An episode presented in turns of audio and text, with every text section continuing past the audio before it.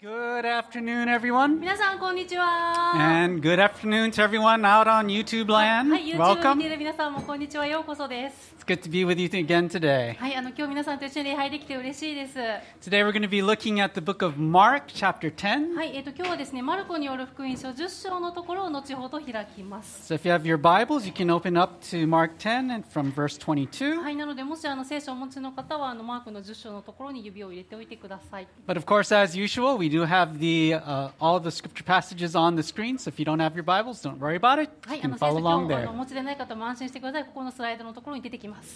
Uh, all right, why don't we start off with a word of prayer? Father, we thank you for being with us. 天のお父様、あなたが私たちと共にいてくださることありがとうございます。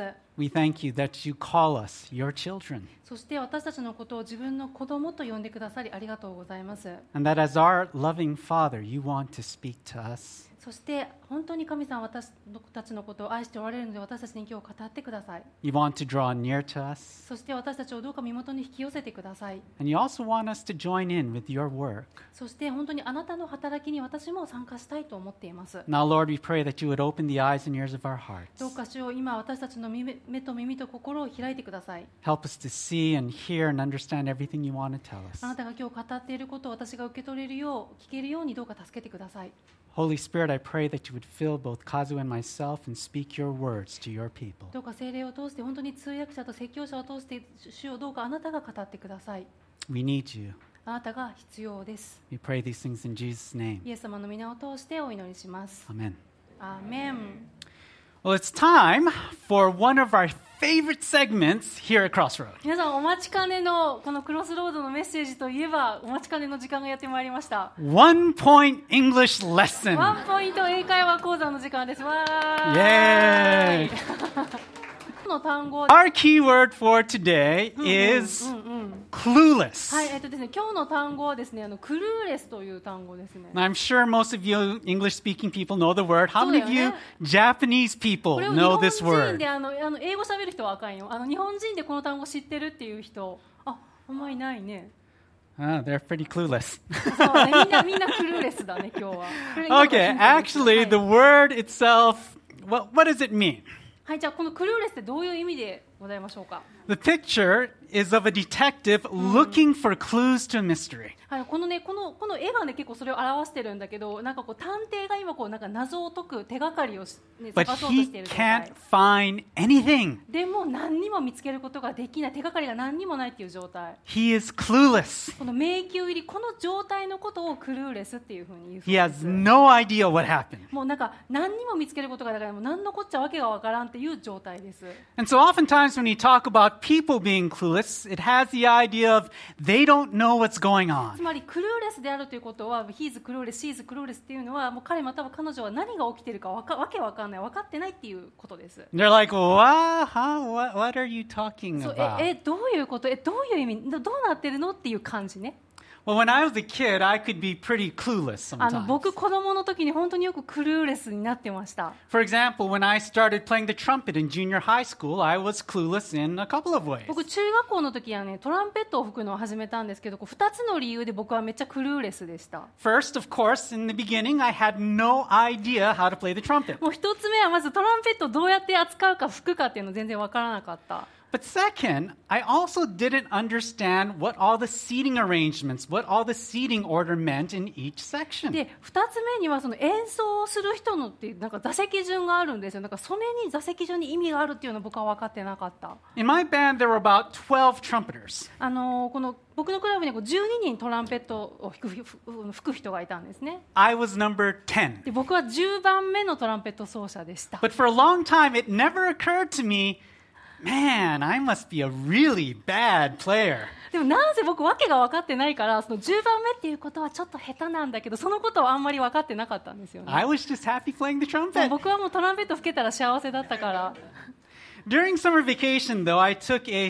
you know, a special optional summer band class at で my あの school. 夏休みこのぐらいの時期だよね夏休みにこうなんか特別なトランペットのなんか課外まあプラスエクストラレッスンみたいなのがあったんです And it was during those classes that it finally dawned on me what those seating arrangements そこ meant. で初めてあこの座席順って意味があったんだこれって上手な順から並んでるんだということが初めて分かったんです Because every week, our teacher made us compete for our seats. なぜならこの先生が毎週先生がこの上手な人から並ばせていったっていうことでそこで初めて気づいたんですね And so I remember one time there was this guy at about seat 11, and in one day he went all the way to seat number one. でもある時にすごいことがあってこう11番目のプレイヤーだった子が多分その日すごくよくできたから次と次の時に1番目の走者にこう何あの駆け上がった時があったの Now, he didn't last there very long, だからそれはなんかそんなに長くはキープできなかったんだけどその位置を but it did leave a big impression on で me. もそれを見て僕はすげえっていうふうに思ったんです So from that time on, I started to practice every day. その時から僕はすごい本腰を入れて練習を始めました。Eventually, I moved all the way up to second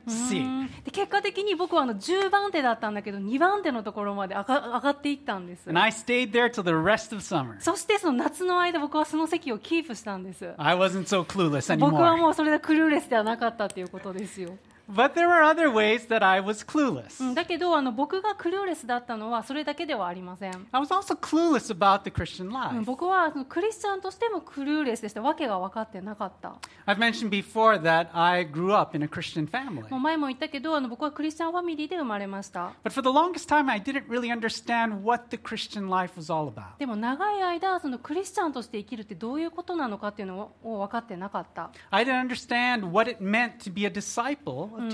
イエス様の弟子であるっていうのはじゃあどういうことなのかっていうことが分かってなかった But I'm not alone. でも僕それは僕だけではないんです、Jesus' original 12 disciples were a lot like me. うん、イエス様の12人の弟子たちも僕と同じようにクルーレスでした、They followed Jesus for three years. うん、彼らは3年間イエス様と一緒に旅をして一緒に過ごしたんですよね And at the end of that time, they were still pretty だけど clueless. 3年間のその終わりの方になっても彼らはわけ分かってなかったクルーレスでした、And we're going to see that in today's う story. ん、今日読むストーリーのところでもそれが実は伺えます Let's take a look at Mark chapter 10. さっきも言ったように今日はマルコの10章を開きます。But as we do, I want you to think about this question. でも皆さんにここを読み進める中でかちょっと頭に置いておいてほしい質問があります。What is the Christian life all about? この質問をねちょっと頭に置いておいてほしい。クリスチャンとして生きるってどういうことなのか。What should our Christian lives look like every day? クリスチャンの人生ってどういうふうにどういう姿であるべきなんだろうかって Now, in this passage, we are on the sh- last stretch of Jesus' life. この、えっと、10章マルコの10章っていうのはイエス様の地上での生涯の結構最後の部分のクライマックスのところの部分です Jesus is on his way to Jerusalem to fulfill his Father's plan イエス様はこの時エルサレムに行こうとしていました。それは神様の計画を成就させるためでした。その計画っていうのは私たちの罪のために十字架にかかる死ぬという計画でした。そこであのマルコはとてもねちょっと印象的なシーンを書き残しています。はい、マルコの10章32節から。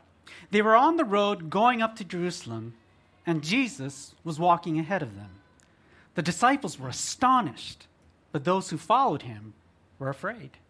マルコ10章32節。さて一行はエルサレムに登る途上にあった。イエスは弟子たちの先に立って行かれた。弟子たちは驚きついていく人たちは恐れを覚えた。Here's Jesus striding down the road, far ahead of everyone. うん、こうなんかイエス様はあの弟子たちのはるか前をこうなんかもう先頭で大股でずたずたあのスタスタ歩いていっています、 And he's not talking to anybody. うん、しかもイエス様は無言です And Mark tells us that his disciples were astonished by his attitude. うんなんか弟子たちはその様子を見て驚いたとマルコは書いています、And the other people with them were flat out afraid. うん、そしてあの恐れを覚えたととも書いてあります Why is that? どうしてそうなそう感じたんでしょうか Well, Mark doesn't tell us, but I get the impression they felt something was up. あのマルコははっきりとした理由っていうのは書いてないんだけどでもおそらく弟子たちはこの時何かイエス様にいつもと違う何かを感じ取ったんだと思います They saw this hardened determination. 彼らはイエス様の表情に何かこう固い決意のようなものを感じていました。A determination to face something that he really did not want to face. その何か固い決意しかも何かこう何か本当に辛いこと本当はやりたくないことをやろうとしているそういう決意の顔でした Perhaps finally one of his disciples plucked up the courage to catch up to him and say, Hey, Jesus, what's going on? 多分だけどその弟子たちの一人が多分勇気を振り絞ってちょっとイエス様のところにパタパタと追いかけていってあのあのイエス様なんかどうかしたんですか何かどうかされたんですかって声をかけたと思います Let's continue with verse 32. はいイエス様は何と言ったでしょうか32節 Taking the twelve aside again, he began to tell them the things that would happen to him. See, we're going up to Jerusalem. The Son of Man will be handed over to the chief priests and the scribes, and they will condemn him to death. Then they will hand him over to the Gentiles, and they will mock him, spit on him, flog him, and kill him. And he will rise after three days. マルコ10章32節するとイエスは再び12人をそばに呼んでご自分に起ころうとしていることを話し始められた ご覧なさい。私たちはエルサレムに登っていきます。そして人の子は祭司長たちや立法学者たちに引き渡されます。彼らは人の子を死刑に定め違法人に引き渡します。違法人は人の子をあざけり唾をかけ鞭で打ち殺します。しかし人の子は3日後によみがえります。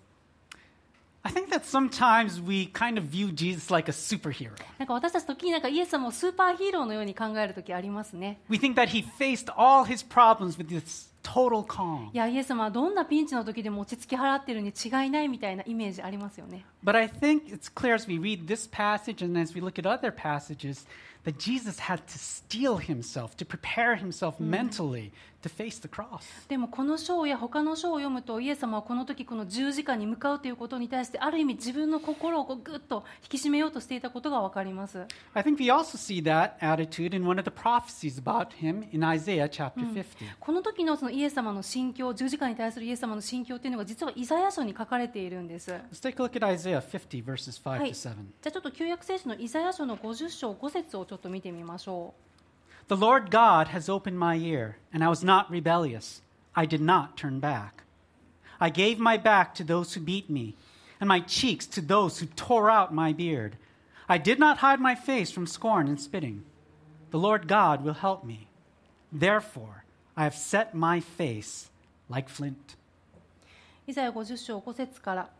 神である主は私の耳を開いてくださった。私は逆らわず後ろに退きもせず打つ者に背中を任せひげを抜く者に頬を任せ侮辱されても唾をかけられても顔を隠さなかった。しかし神である主は私を助けてくださる。それゆえ私は顔を火打ちの火打ち牛のようにして自分が恥を見ないことを知っている Do any of these things sound familiar at all? うんなんかこう侮辱されて唾をかけられてってこれ実際に起きたことですよね These words were written hundreds of years before Jesus was even born. このイザヤ書に書かれていることってイエス様が生まれる前よりもずっと前に書かれたことです And yet every single one of them happened to だ him. けどここに書かれている全部のことが実際にイエス様の身に起きました Jesus was determined to live by every word that his father spoke, Even to the point of going to the cross. イエス様は父なる神様の語ったすべての言葉に従って生きよう人生を全うしようとしました。たとえそれが十字架での死に至る道であっても。But it was not something he looked forward to. でもイエス様がもちろんそのことも本当にウキウキと楽しみにしていたかって言ったらそうではないです This was now the third time Jesus shared his heart with his disciples, telling them what was going to happen to him. あの実はこういうふうにイエス様が弟子たちにこれから自分に何が起きるかっていうのを話したのはこれは実は3回目なんです And for the third time, his disciples were completely clueless. でも3回目だったにもかかわらず弟子たちはイエス様が何を話しているのかクルーレスでした The first time, Peter tried to argue with him. で一度目にはねこのイエス様がこういうところを話した時にはこうペテロは言い返したんですイエス様に Peter said, This is not going to happen to you. いやいやペテロは言いましたイエス様そんなこと言うもんじゃないじゃんそんなこと起きないですよって The second time, for some reason, the disciples started to argue among themselves about who was the greatest. なんか2度目の時にはなんでそうなったのかだけどななぜかイエス様の弟子たちは弟子たちの中でじゃあ誰が一番偉いんだっていう議論を始めました Look what happened this third time. では3回目には何が起きたでしょうか、Verse 35. えー、と35節から James and John, the sons of Zebedee, approached him and said, Teacher, we want you to do whatever we ask you. What do you want me to do for you? He asked them. They answered him, Allow us to sit at your right and your left in your glory. マルコ10章35節。ゼベダイの息子たちヤコブとヨハネがイエスのところに来ていった。先生私たちが願うことを叶えていただきたいんです。イエスは彼らに言われた。何をしてほしいんですか？彼らは言った。あなたが栄光をお受けになるときに一人があなたの右にもう一人が左に座るようにしてください。Talk about clueless. もうまさにこれがクルーレスというやつですよ Picture this in your mind 皆さんもね.ぜひね情景をね思い浮かべてくださいね Jesus had just told them he's going to get betrayed, beaten, and crucified. イエス様はこれから自分が裏切られて鞭打たれて十字架にかけられるんだよっていうのを今まさに弟子たちに話したところですよね。And James and John's response is, Can we sit at your right and your left when you come into your glory? ちょっと待ってよ。それに対してのヤコブとヨハネの返答が私たちがあなたの右と左に座るようにあなたが栄光の栄光をお受けになるときにはそういうふうにアレンジしてくださいねって言ってきてるの。Now, I strongly doubt this happened in the exact next moment. でなんかもう前後のね会話噛み合ってないじゃない？だからちょっとこれ別々のシーンなのかなって思うくらい。But still, でもさヤコブたちさ they were totally clueless to Jesus' emotional そ state. のイエス様の心の中でどういうことが起きているかということにも全くねちょっと寄り添えてないよねヤコブとヨハネは And though Jesus couldn't have been clearer, they were still clueless about Jesus' mission to die.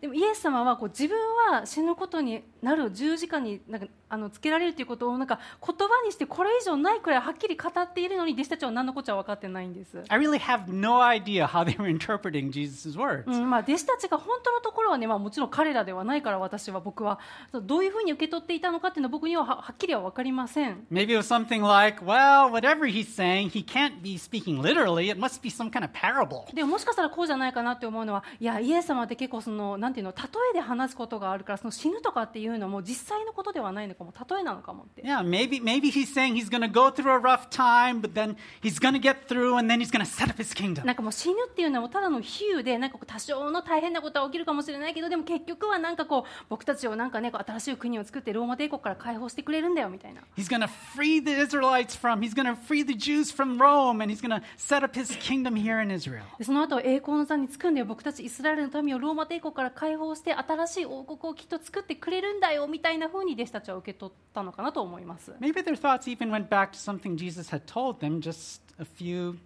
maybe a days ago. うん、あのまたはイエス様がちょっと何日か前に言ったことに対して多分ヨハネとヤコブはこだわってたのかもしれない Peter had asked Jesus, We've given up everything for you. Are we going to be rewarded for that? ペテロがかつてイエス様にこういうふうに言いましたイエス様私たちはすべてを捨ててあなたたちにあなたについてきました私には何か私たちに何か報いがあるんでしょうかということをペテロがイエス様に言いました We saw part of Jesus' answer in the last, the last time we were in our Mark series. あのイエス様の答えの一部はあの先週のメッセージでも触れました Jesus said, Yes, you will indeed be rewarded. イエス様は言いました必ず報いがありますと答えられました But he also said something else. でももう一つのことも言ってるのでそれは別の箇所で書かています Take a look at Matthew 19 28. はいそれはマタイの19章で書かれています Jesus said to them, Truly I tell you, in the renewal of all things, when the Son of Man sits on his glorious throne, you who have followed me will also sit on twelve thrones, judging the twelve tribes of Israel.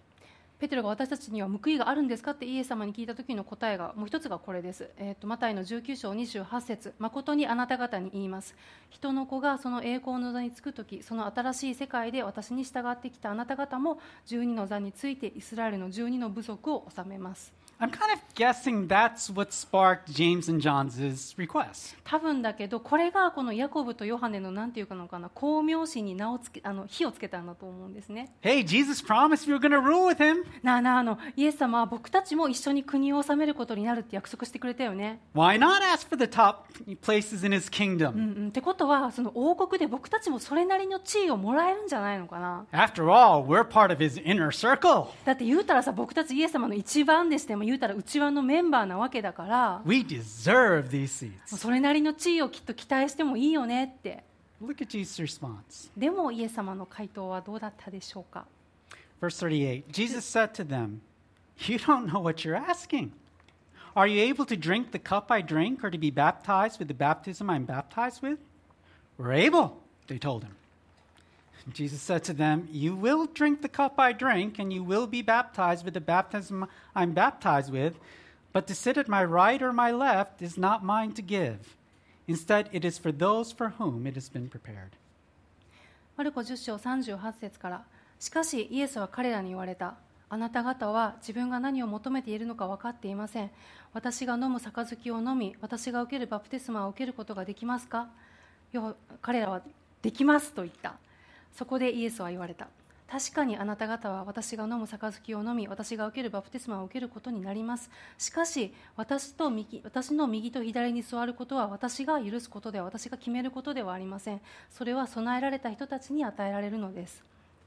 It really does seem that Jesus and his disciples are speaking two different languages here. このイエス様と弟子たちがこうねまるで別々の言葉をこう噛み合ってないんですよねここ And I don't mean that Jesus is speaking English and the disciples are speaking Japanese. 別々の言語を話しててなんかしかもその英語と日本語でとかそういう話ではなくて What I mean is that Jesus said one thing and they interpreted it as something completely different. どういうことかというとこのイエス様が言ったことに対して弟子たちは全く的外れな、ね、理解をしていたんです Jesus asks if they can drink the cup that he drinks. このイエス様は私の飲む杯私の飲むカップを飲むことができるかというふうに尋ねました James and John are probably thinking he's talking about drinking the cup of victory at the Messiah's banquet. でここなんだけどここでヤコブとヨハネはこの杯っていうのがこうなんか晩餐会とかで出てくるなんかいわば勝利の杯だみたいなふうなことを思ったんですね But Jesus is talking about drinking the cup of suffering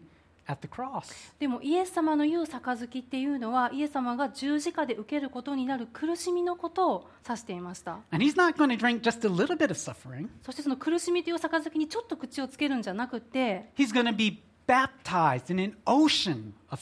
もう苦しみの海の中でも洗礼を受けるようにその苦しみを受けるっていうことになっていました Also, when James and John talked about Jesus entering his glory, they probably pictured Jesus entering his kingdom. うん、またこのイエス様が栄光を受けるっていうことに対してここでもヤコブとヨハネは、ね、すごい自分たちのイメージを持っていました。それはイエス様がいずれイエス様の国家を立て上げて国を作ってくれるんだって、Now, sometimes Jesus did talk that way, まあ、時にイエス様はそのように話をされました。But other times he linked his glory with being put on a cross to die. でも時にイエス様はそのご自身の栄光と十字架の死っていうのを結びつけて話をされました。So when James and John talked about sitting on his right and his left when he came into his glory, Jesus' first thought was not thrones for them. うん、だからこのヤコブとヨハネがイエス様の王座のいや右だの左だのっていうのを言い出した時にイエス様の胸にあったのは彼らのための王座ではありませんでした、 His first thought was crosses う for ん、イエ them. ス様の胸にあったのはイエス様の頭にあったのは十字架でした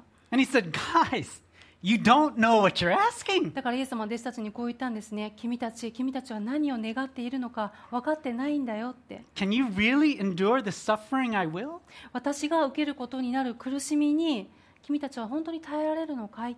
？And totally clueless of what Jesus meant, they said, We can. もう彼らはね訳が分かってなかったからだから元気よく答えましたイエス様できますって I wonder what Jesus' face was like when he heard their answer. うんね、これを聞いたときにイエス様はねどんな顔どんな表情だったんでしょう You ね、 know, Was there amusement? Was there bemusement? うん、なんかこう嬉しいと思ったのかそれともやっぱちょっと困ったなっていう感じだったのか Whatever he felt, Jesus said, You will indeed endure the suffering that I will,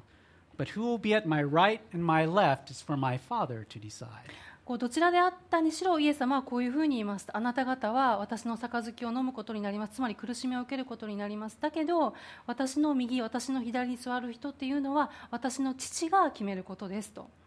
Anyway, the 10 other disciples hear all this and they get really upset with James and え John. ー一方その頃この会話を聞いていた残りの10人の弟子たちはヤコブたちにとっても腹を立てました And I don't think they were upset because James and John were being insensitive to Jesus' feelings. でもその彼らはそのヤコブたちがイエス様の心情に対してすごい無神経だったからそのことに対して怒ってるんではないんです They were probably upset because they hadn't thought to ask for those positions of power first. 抜け駆けしたから腹を立ててるんです抜け駆けして地位をイエス様に狙ったから腹を立ててるんです And so Jesus had to give them a little lesson on leadership and greatness. イエス様はその辺のことにも気づいていたのでイエス様はここでこのリーダーシップって何かじゃあその偉いっていうのはどういうことなのかっていうことについてちょっとレッスンをしました Verse 42. 42節から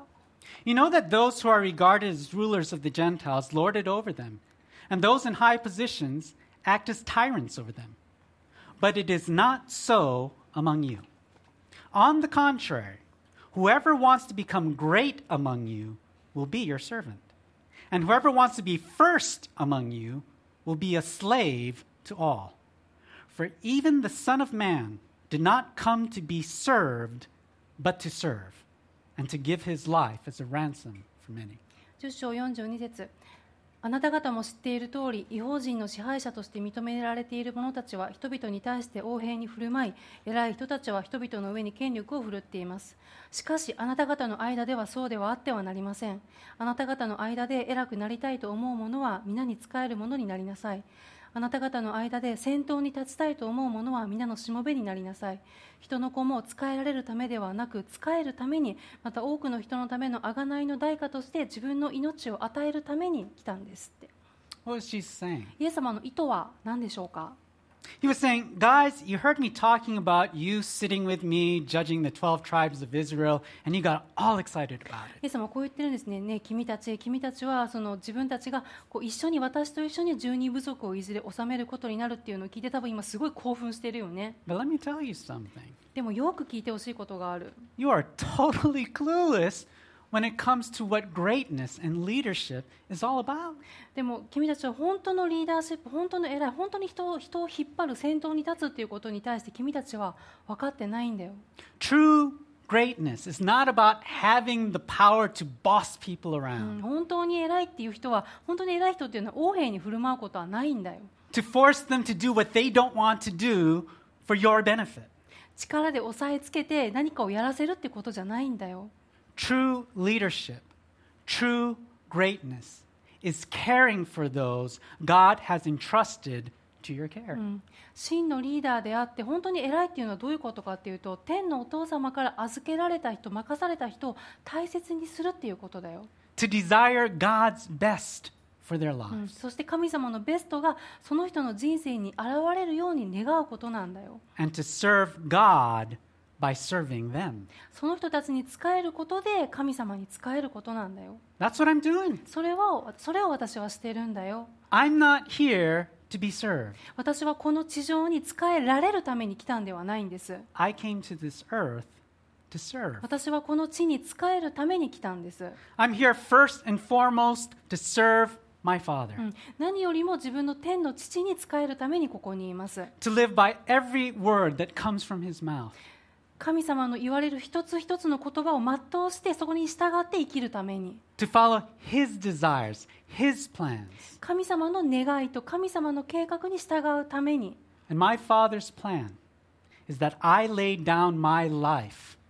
私の計画じゃあそのつ神様の計画は何か。それはこの罪の世界のために自分の命を捧げることです。By dying on a cross. 十字架の上で死ぬことで罪の代価を支払うためです Do you want to be a leader? あなたは本当のリーダーになりたいです Do you か want to be great? あなたは偉いと言われる人になりたいですか Then you need to follow my example. なら私に習いなさい、Follow the Father, serve the Father, うん、神に仕えなさい and serve the Father by serving each other and the people that God has entrusted to you. お互いに使い合いなさいそして神様が大切にしてねっていうふうにあなたに預けた人に使えなさい、So, what do we get from all う this? ん、私たちが今日学べることは何でしょうか What is the Christian life all about? じゃあクリスチャンの生き方ってクリスチャンの人生って何なんでしょうか Some years ago, there was a famous Christian book that came out, and it started with these words It's not about you. あの何年か前にあの有名なクリスチャンの人が出版した本があってそれはその本はこの言葉から始まりました「It's not about you」人生はあなたが中心ではありません In other words, we are not to live a life centered around ourselves, around our plans, our dreams, our ambitions. 言い換えれば私たちは自分の計画自分の夢自分の願いそれを中心にして生きるんではないんです Instead, we are to live our lives centered around God. 私たちは神様と神様の計画を中心にして生きるんです。Recently, I heard someone else put it another way. またこういう表現をする人もいました。He said, It's not about God's plan for your life, it's about your life for God's plan. 私の人生に対する神様あなたの計画は何ですか？って聞くんじゃなくて神様の計画のために私に与えられている役割は何ですか？って聞こうって Oftentimes, Christians ask, What is God's plan for my う life? ん、クリスチャン私たちよくしてしまう質問ですよね私の人生に対する神様の計画は何ですかって、I used to ask that a lot う myself. ん、僕もかつてこの質問を何回もたくさんしました、Now, it's not necessarily a bad うん、question これ決して悪い質問ではないですもちろん、because God does have a good plan う for ん、your だって life. 神様はあなたに良い計画を本当に持ってるから But the thing that you need to understand is that God's plan is not centered around you.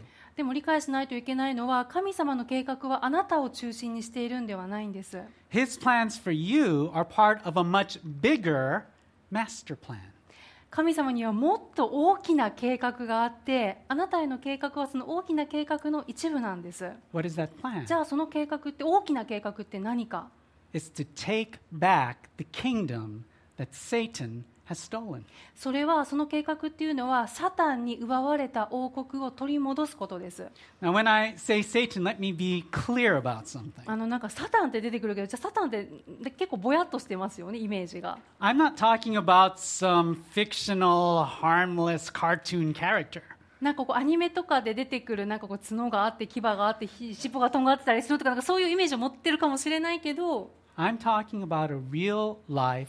powerful enemy of God. でも残念ながらそんな漫画の可愛いキャラクターではなくてサタンっていうのは実在していて力があってそして神様に敵対する存在です Someone who used to be an angel, but who rebelled against God. サタンというのはかつては見つかいで、でもある時に神に反抗することを決めたんです。そしてそれからというもの、サタンは神様に戦いを挑み続けています。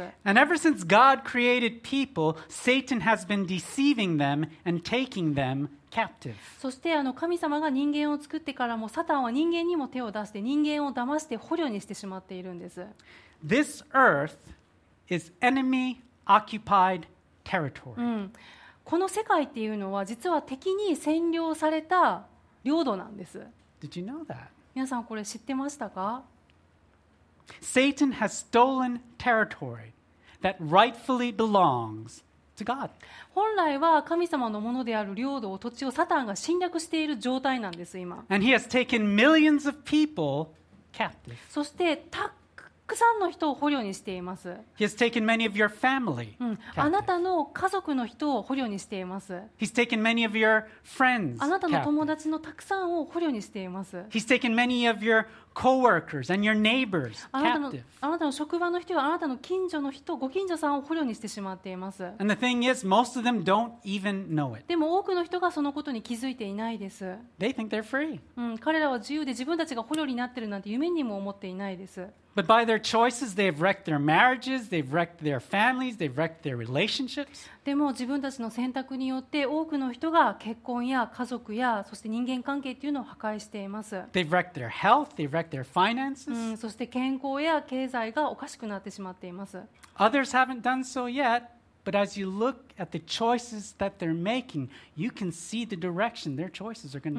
多くの人が人生が台無しになっていて,いて、まだそうはなっていない人も、でも彼らが変わらない限り、彼らの選択が彼をどこに導いていくのかというのは分かると思います。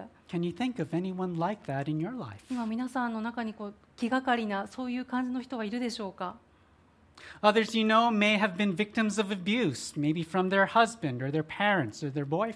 ほか他にもこの例えば両親から例えばパートナーからの虐待の被害者になっている人ってっていうのもいます.そうなるともう自己肯定感っていうのがボロボロになっていきますよね、Others may have just found out that they have cancer and there's no cure for う them. ん、こうがんが見つかってだけど何も治療法がないっていう人もいます Others may be struggling with their sexual identity. 自分の性的アイデンティティに混乱している人もいます But most importantly, all of us know people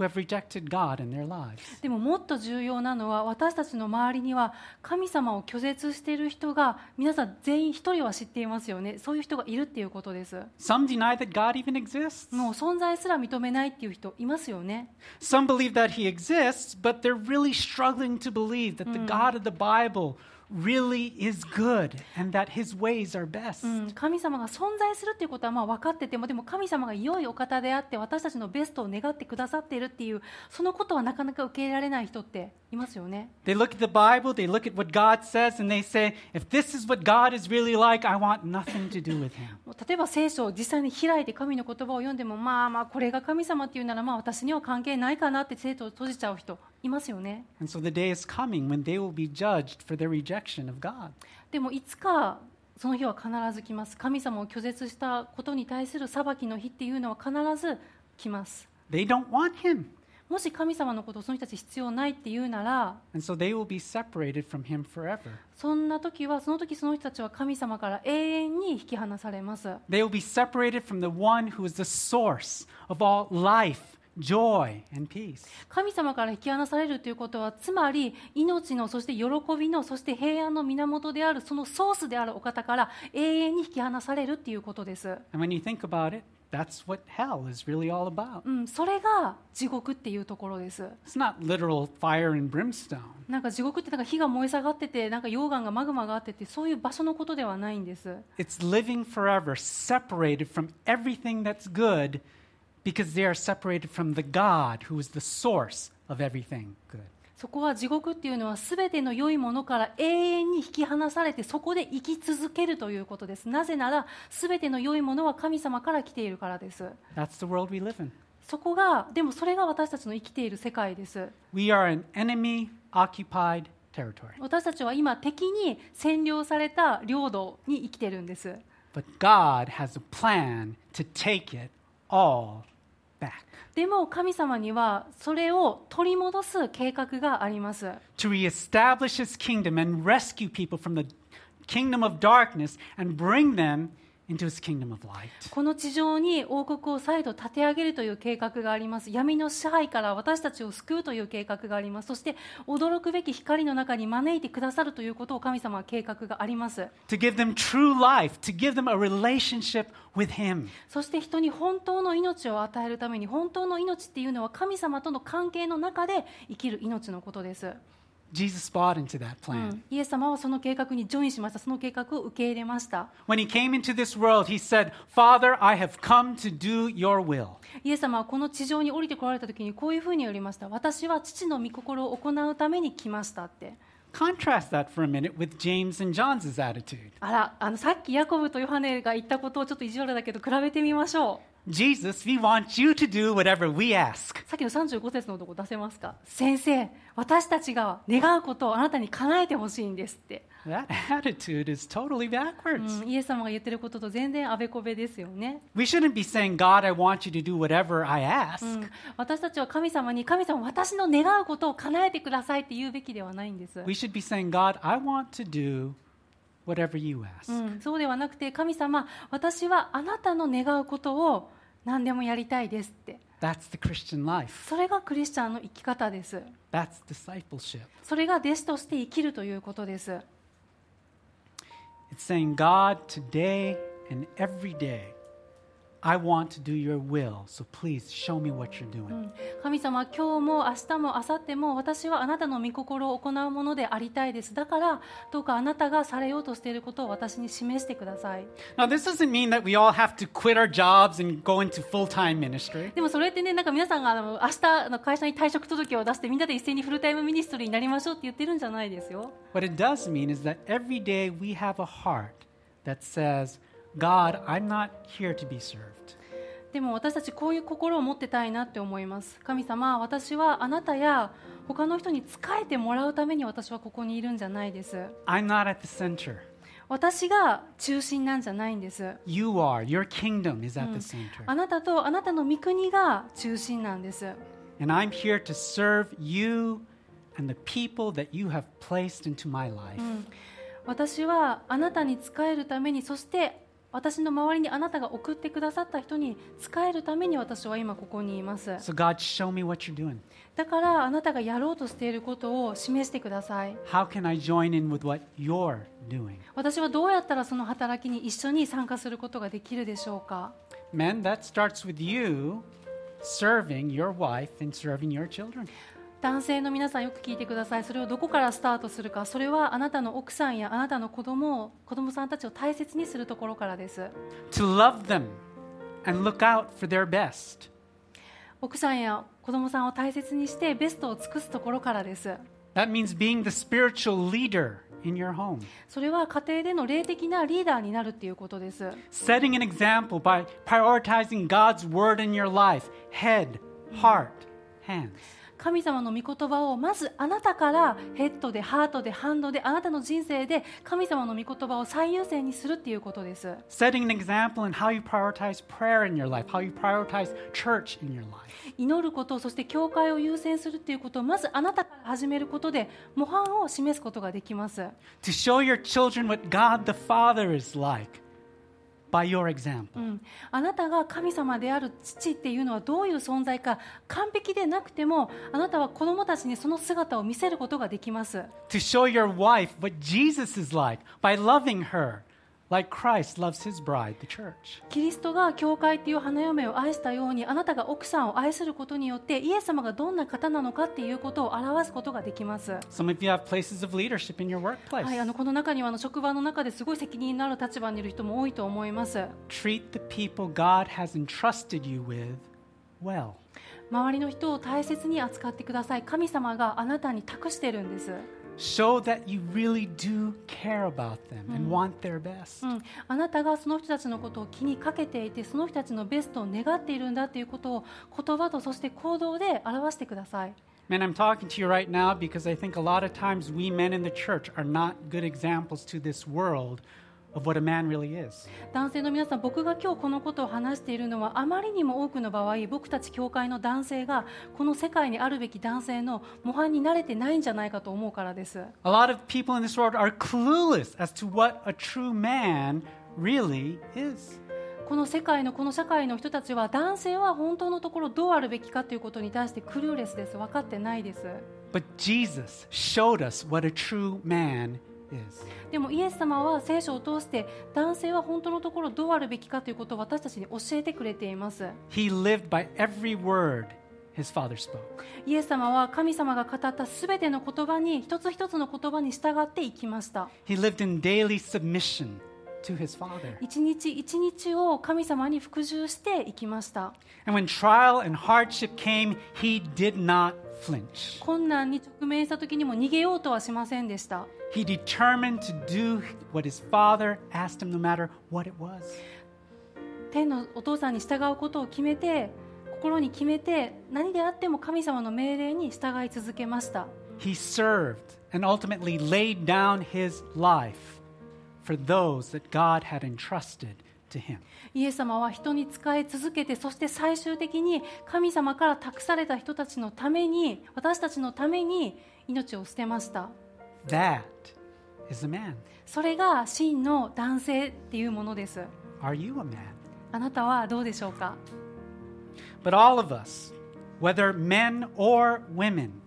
we all have our sphere of influence. 私たちこれは男性であっても女性であってもこうなんか自分の影響を及ぼすことのできる範囲っていうのがその人間関係の範囲っていうのがありますよね For many of our friends, our family, our coworkers, our neighbors, we are the only Christian that they know. こういう人も多いと思います私の家族私の、えっと、同僚私の会社の人私のご近所さんにとって私だけがその人の知ってるクリスチャンだっていうことってありますよね And they need Jesus. その人たちにイエス様がイエス様が必要です And so, though we may not be full time ministers,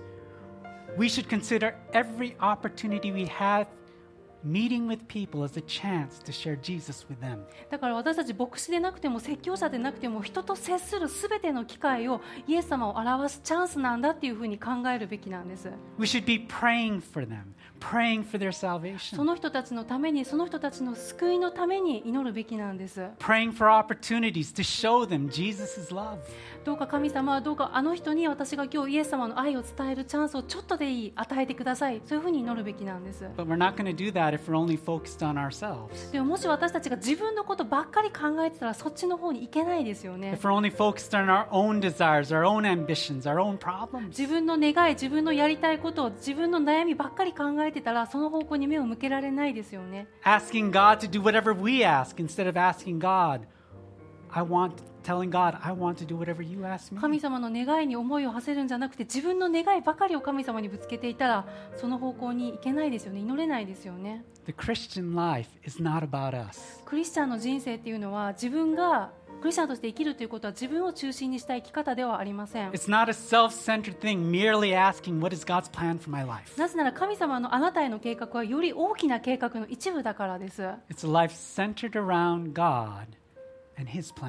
クリスチャンとして生きるということは神様と神様の計画を中心にして生きるということです。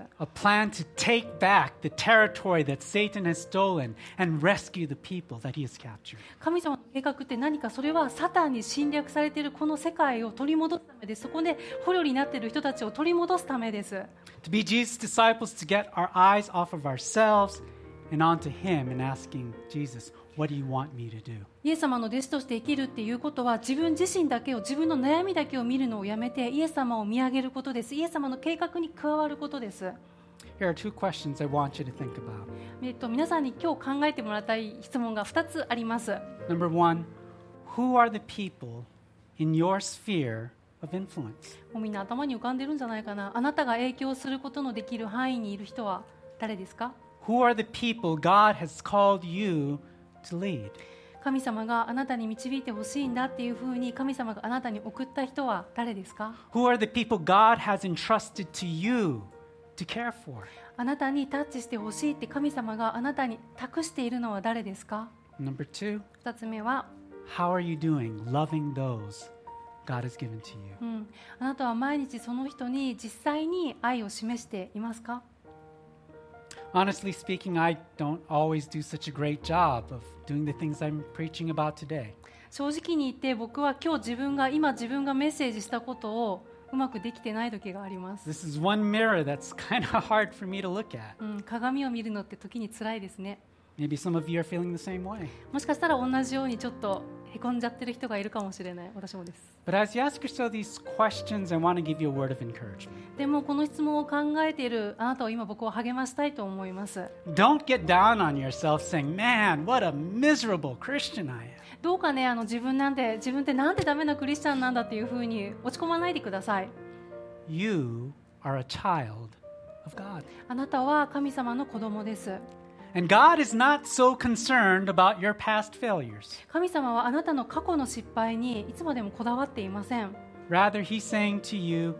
Here's my plan. うん、神様は今僕やあなたにこう言ってるんじゃないかなって思うこれが私の計画だよって Maybe you haven't seen it so clearly, clearly until now, but now you do. 今までの君は昨日までの君はもしかしたらわけ分かってなかったかもしれないでも今は少しクリアに見えてきてるよね Here are the people I have put into your life.